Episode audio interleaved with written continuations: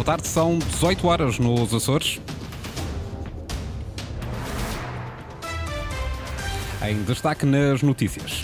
Eleições nos Açores, governo regional suspeito do crime de violação do dever de imparcialidade. A CNE remeteu o processo para o Ministério Público. Coligação PSD, CDS, PPM encabeça o boletim de voto às legislativas regionais. O sorteio foi feito hoje. Combustíveis descem em janeiro 9 cêntimos no gasóleo, 7 na gasolina. Tudo para conhecer em detalhes já a seguir neste Jornal das 18. Para já as temperaturas máximas previstas para amanhã: 16 graus em Angra do Heroísmo, 17 em Santa Cruz das Flores, Horta e Ponta da Algada. Avançamos para as notícias às 18 horas, uma edição da jornalista Margarida Pereira.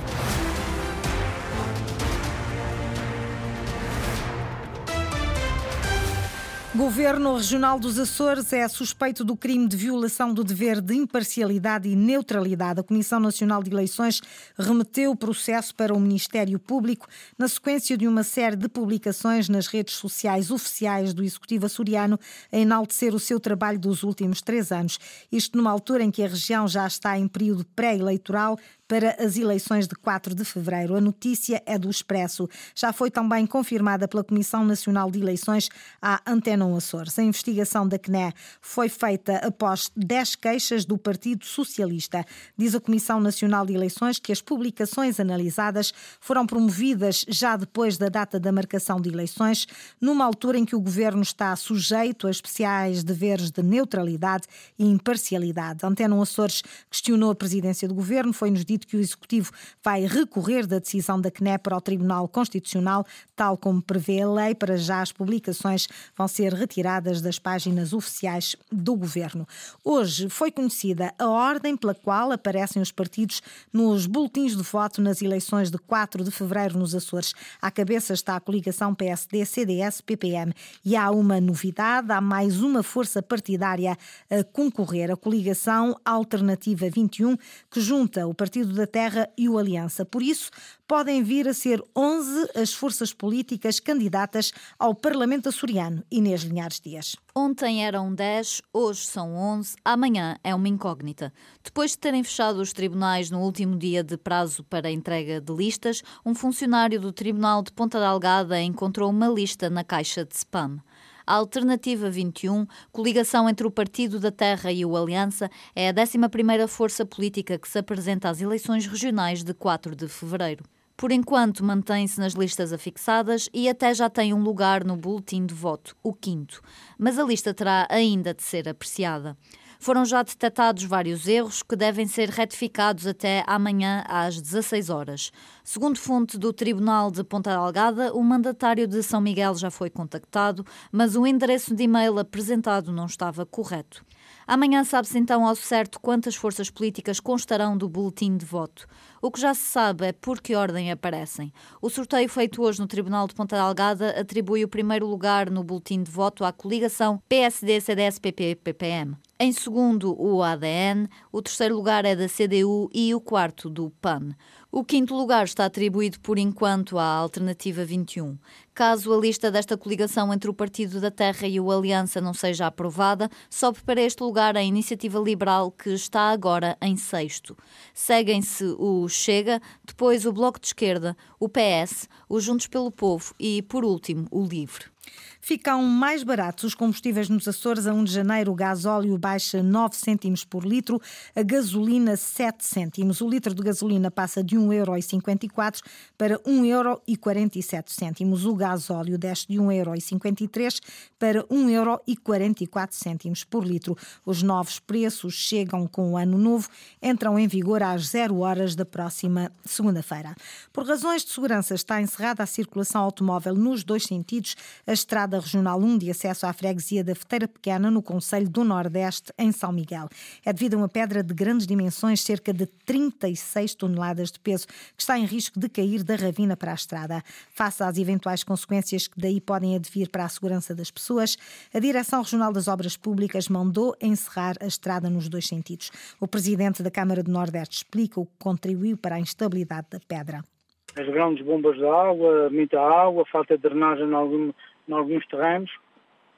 E, uh, e de facto uh, a terra à volta de, uma grande pedra, como a gente diz, um penete, uh, um, pôs em risco a própria via e a qualquer momento, havendo algum tremor de terra, essa pedra que se prevê que possui mais de 36 toneladas, poderia cair e rebolar e, e afetar a, ponte fica entre a freguesia de Fontana e a freguesia de Algravia. António Soares, presidente da Câmara do Nordeste. Funcionários da Direção Regional das Obras Públicas estão no terreno há já alguns dias para resolver o problema que se apresenta bastante complexo devido à grande dimensão da pedra e ao perigo que representa. Os trabalhos deverão ficar concluídos até ao final deste mês, diz o governo. Até lá, o autarca do Nordeste pede compreensão aos habitantes da zona. Eu, como presidente da Proteção Civil, entendo que a decisão da Secretaria foi a decisão mais correta e que está-se a fazer o o possível e impossível para colmatar e resolver a situação. A população tem que perceber que, infelizmente, eh, não há meios cá na ilha que possam chegar e resolver logo de imediato, e é isso que eu apelo a todas as pessoas que compreendem que o que se está a fazer é mesmo para a segurança da população e nada de desleixo nem nada que se pareça. O apelo do Presidente da Câmara do Nordeste aos municípios, quem precisar deslocar-se para as freguesias da Feteira Grande e Algarvia, pode fazê-lo em segurança através da via municipal e a SCUT pelo nó da Achada e pelo nó da Algarvia. Aeroporto de Santa Maria houve uma aterragem de emergência esta semana de um avião da Air Europa devido a alarme de fumo no porão do avião. Foi depois da meia-noite, o aeroporto estava encerrado e por isso foi preciso ativar os meios de socorro. António Pacheco. Segunda situação de emergência que o aeroporto de Santa Maria acolhe em menos de um mês. Desta vez foi um Boeing 787-900 da companhia aérea espanhola Air Europa, com 244 passageiros e 11 tripulantes. Fazia a ligação entre São Pedro, Honduras e Madrid, Espanha, quando se declarou a emergência devido a alarme de fumo no porão.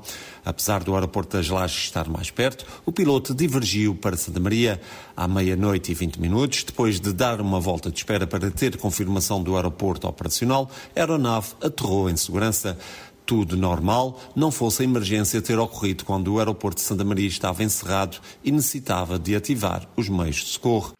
O aeroporto foi reaberto, mas as regras definidas, as regras escritas, são outras. Nesta situação, o que está publicado em documentos oficiais é que Santa Maria apenas dá apoio a aeronaves de categoria 3 e este avião necessitava de categoria 9.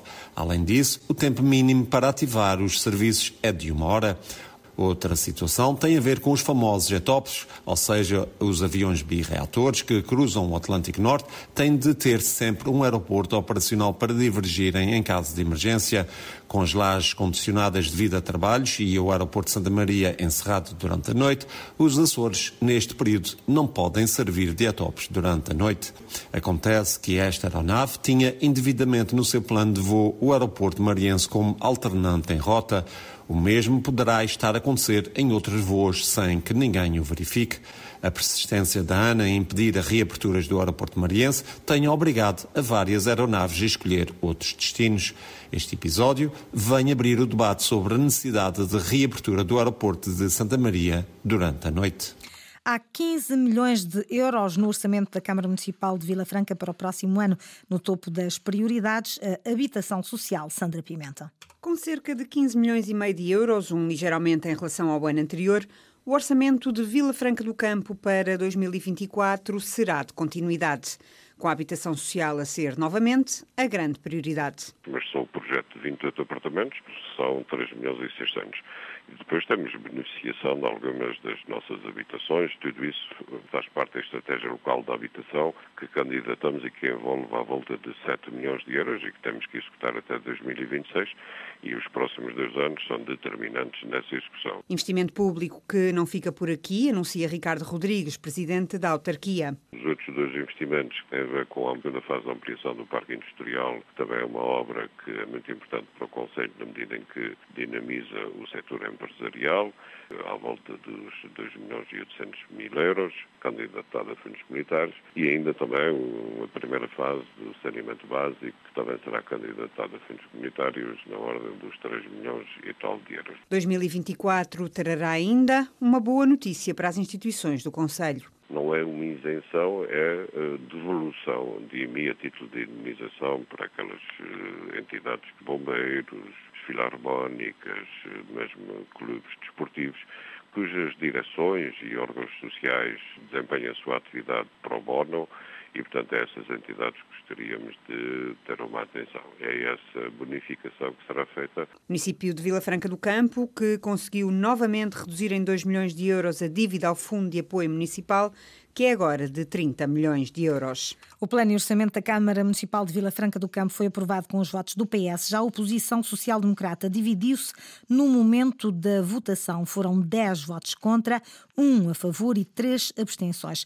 Uma dessas abstenções foi da Presidente da Assembleia Municipal, Eugénia Leal, que justifica o seu voto como um contributo para a estabilidade no Conselho. Fui uma das pessoas que se absteve, até porque eh, não tem sido prática da bancada do PSD ter disciplina de voto. Somos todos livres de dizer o que pensamos e de votarmos de acordo, não só com a consciência propriamente dita, mas também com aquelas que são as responsabilidades na comunidade. Quando votamos um plano e um orçamento para um município, essa é também uma responsabilidade institucional. Ou seja, é preciso pensarmos, principalmente nos dias que correm, que, juntando uma crise política regional, uma crise política nacional, ainda acrescentar uma municipal, não seria o melhor para a nossa comunidade.